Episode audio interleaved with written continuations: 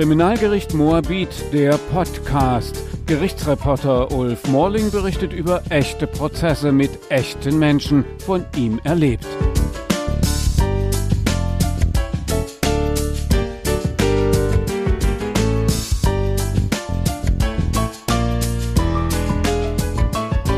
Noelle war 15 Jahre alt, sie ging aufs Gymnasium, sie hatte eine große Schwester und eine Mutter, mit denen sie in ihrer Familie lebte, wenige 100 Meter entfernt von der Stelle, wo sie am 5. August 2020 getötet wurde, mit 15 Jahren.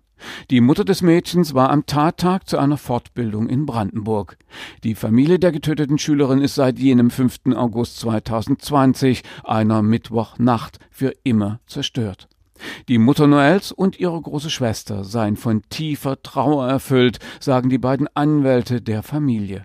Trotzdem, Mutter und Schwester der 15-jährigen Gymnasiastin kommen zum Prozessauftakt in den Gerichtssaal und sitzen gegenüber dem mutmaßlichen Täter, der ihr liebstes Kind und Schwester versucht haben soll zu vergewaltigen und dann erwürgte laut Staatsanwaltschaft.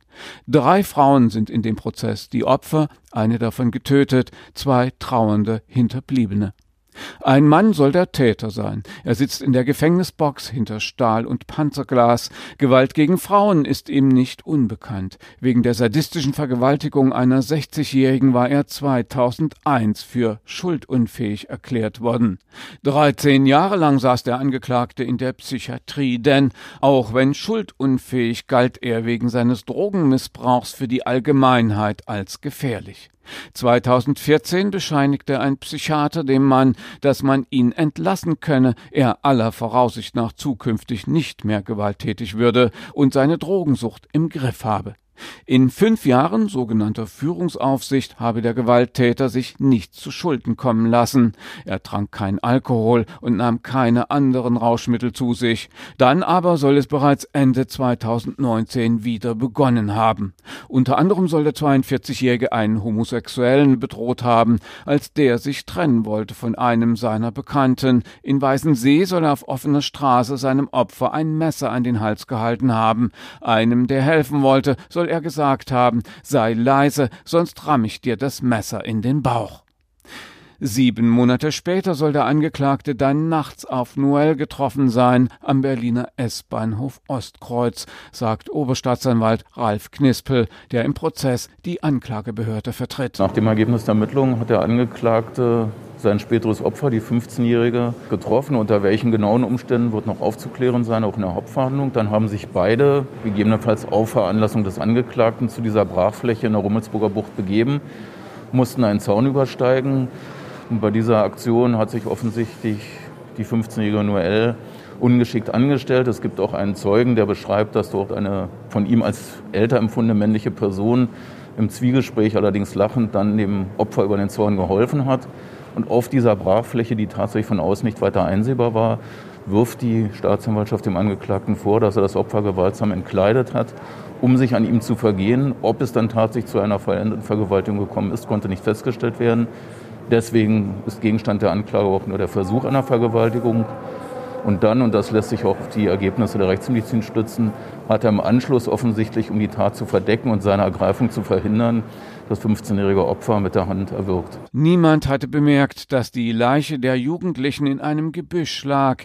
Es war Sommer, heiß, die Rummelsburger Bucht und die Ufer der Spree waren bevölkert, doch niemand entdeckte die Leiche Noels. Der jetzt Angeklagte führte selbst die Polizei zu dem Tatort, so der Oberstaatsanwalt. Die Mutter war zu einer Fortbildung in Brandenburg, hat von daher ihre Tochter auch nicht vermisst, sondern es ist dann aufgefallen, als der Angeklagte sich in Begleitung eines der beiden Verteidiger bei der Polizei gemeldet und auf einen Vorfall hingewiesen hat, dass gegebenenfalls eine junge Frau entweder schwer verletzt oder gar tot ist. Und der Angeklagte, der zur Sache selbst keine Angaben gemacht hat, hat dann die Polizei zu der Stelle an der Rummelsburger Bucht geführt, wo der Leichnam gefunden wurde.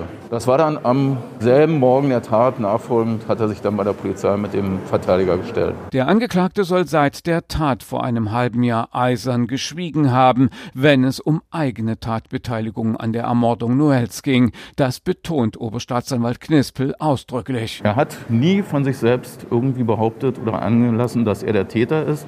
Noch hat er überhaupt irgendwelche Angaben zur Sache gemacht, sondern er hat sich durchgängig, was ein gutes Recht ist, darauf berufen, keine Angaben machen zu müssen.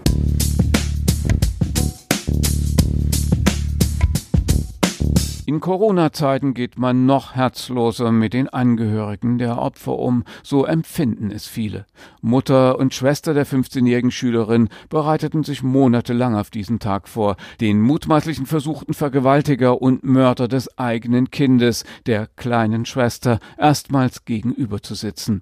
Doch es wird nur die Anklage verlesen, der 42-jährige mutmaßliche Täter schweigt. Eher klein und zierlich rollt er sich regelrecht zusammen hinter dem Panzerglas. Als er fotografiert wird, versteckt er sein Gesicht hinter einer Pappe oder hinter den dicken braunen Stahlstreben seiner Hochsicherheitsbox. Er schweigt. Er will, wie auch bisher, zu seiner Täterschaft nichts sagen. Mutter und Schwester der getöteten Gymnasiastin haben zwei erfahrene Anwälte als Beistand dabei. Dass eine 15-Jährige nachts allein unterwegs war, ist für beide nicht ein wichtiges Thema für den Prozess. Noel sei von Freundinnen gekommen in der Tatnacht. Wenige 100 Meter von ihrem Zuhause sei der Mord geschehen, sagt Nebenklageanwalt Sven Peitzner. Das Thema des Prozesses sei nicht, dass eine 15-Jährige sich die Freiheit eines pubertierenden Mädchens genommen genommen habe in jener Nacht und womöglich noch Alkohol getrunken habe, als sie ihre Freundin besuchte. Nein, das Problem sei in unserer Gesellschaft ein anderes. Das Problem ist, dass ein 15-jähriges Mädchen nicht sicher ist dass ein 15-jähriges Mädchen ermordet wird. Rechtsanwältin Christina Klemm vertritt ebenfalls die Familie des Opfers. Dass der Angeklagte zumindest zu Beginn des Prozesses erst einmal schweigt, könnte emotional eher entlastend sein für die Mutter und die Schwester von Noel, sagt sie sinngemäß. Denn ich glaube, dass unsere Mandantinnen das auch nicht wirklich wollen würden. Was soll er dazu sagen? Es wird nicht das Problem sein, dass diese Tat nachgewiesen werden wird, aber er lässt sich zum eigentlichen Tatgeschehen, behauptet er bisher, dass es eine Amnesie gebe und er nicht wüsste, was tatsächlich geschehen ist. Was ist der Angeklagte aber für ein Mann? Er hasste Frauen und sei gewalttätig gegen sie, wie die Strafanzeigen gegen ihn bewiesen, sagt die Nebenklagevertreterin Clem. Noel ist für sie das Opfer eines Femizids, nur erwürgt, weil sie ein junges Mädchen war. 13 Jahre lang saß der Angeklagte bis 2014 in der Psychiatrie. Er hatte eine Frau vergewaltigt. Als er für schuldunfähig erklärt wurde, kam er in Behandlung in ein geschlossenes psychiatrisches Krankenhaus.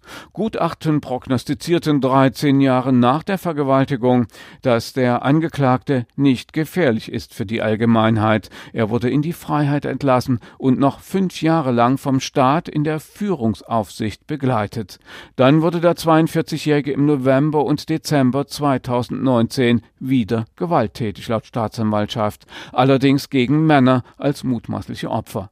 Ein Messer soll der Angeklagte einem Mann an den Hals gehalten haben. Sei leise, sonst ramme ich dir das Messer in den Bauch, soll er seinem Opfer zugezischt haben.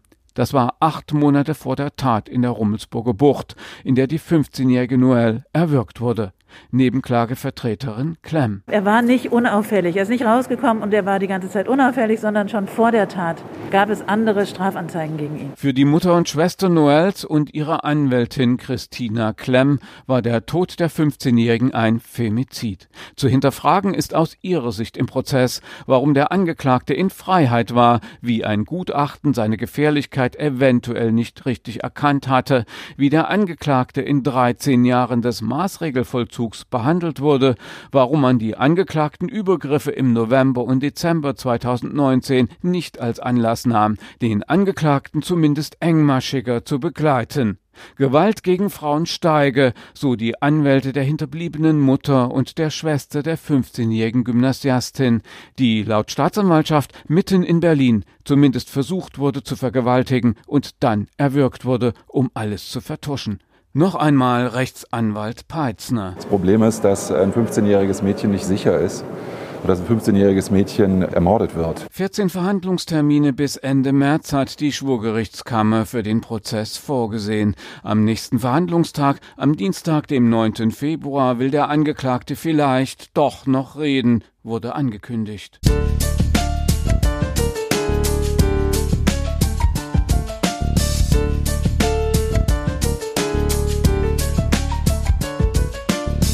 Kriminalgericht Moabit, der Podcast. Gerichtsreporter Ulf Morling berichtet über echte Prozesse mit echten Menschen, von ihm erlebt.